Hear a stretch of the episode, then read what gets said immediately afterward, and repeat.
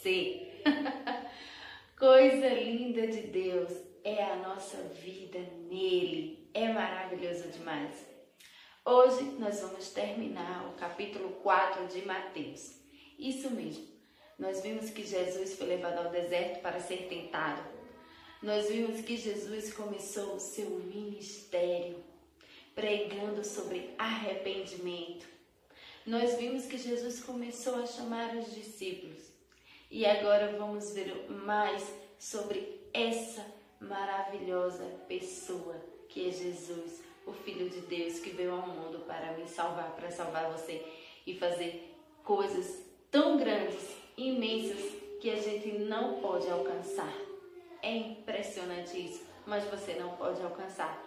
Tenho certeza que agora Deus está fazendo coisas muito grandes na sua vida que você nem está vendo, mas Ele está fazendo. Aqui no versículo 23 diz o seguinte: Percorria Jesus toda a Galileia, ensinando nas sinagogas, pregando o evangelho do reino, curando todas toda sorte de enfermidades e doenças entre o povo. E a fama correu por toda a Síria.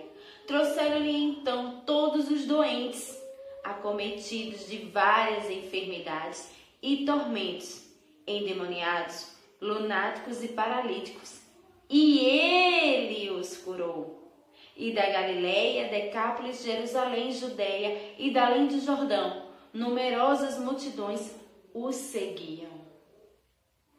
Gente, isso aqui é fantástico.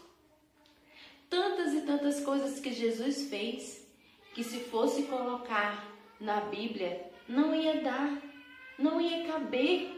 A própria, a própria palavra ela relata isso, que não tinha como colocar tudo. Mas o que eu quero chamar a sua atenção aqui, para o versículo 24. E a fama correu por toda a Síria Trouxeram-lhe então todos os doentes, acometidos de várias enfermidades, tormentos, endemoniados, lunáticos e paralíticos, e ele os curou. Para onde você tem levado a sua enfermidade? Para onde? Para quem você tem levado? Talvez você não esteja doente. Glória a Deus por isso. Talvez você não tenha nenhuma doença física, mental, na alma, nas suas emoções. Você esteja sã. Glória a Deus por isso, porque é Ele que te dá essa saúde. Mas talvez você esteja doente. Ou conhece alguém que está doente. Para quem você tem levado a sua doença? Para quem você tem pedido que seja curado aquela pessoa que te pediu um socorro de oração? Para quem? Todas as pessoas levavam todos os doentes para Jesus. Numerosas multidões o seguiam. Ele os curava. É Ele é Ele, leve para Ele. Eu quero chamar sua atenção para isso. Faça uma oração e coloque o nome de Jesus. Porque é no nome dele, é Ele, é para Ele, é por Ele, tudo é Ele. Então faça isso com fé. Não adianta você orar, orar, orar, orar, orar e no final não dizer nada. Orar, orar, orar, orar e no final dizer o nome de outra pessoa. Não é Jesus, é Ele. Todas essas pessoas levavam para Ele. Numerosas multidões o seguiam. Não faça, não caia na besteira de achar que A ou B pode ajudar. Não, não pode. É Jesus.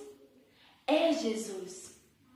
A gente vai ver no decorrer da Bíblia que outras pessoas fazendo coisas e coisas no nome de Apolo, de Paulo. Não.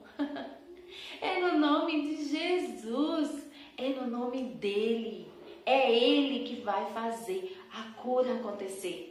É Ele que vai trazer tudo aquilo que você precisa. É Jesus. É Jesus. É para Ele. Ore com fé. Tenha fé nele. Nele. É por Ele. É para Ele. São todas as coisas nele. Não se iluda. Não há outro.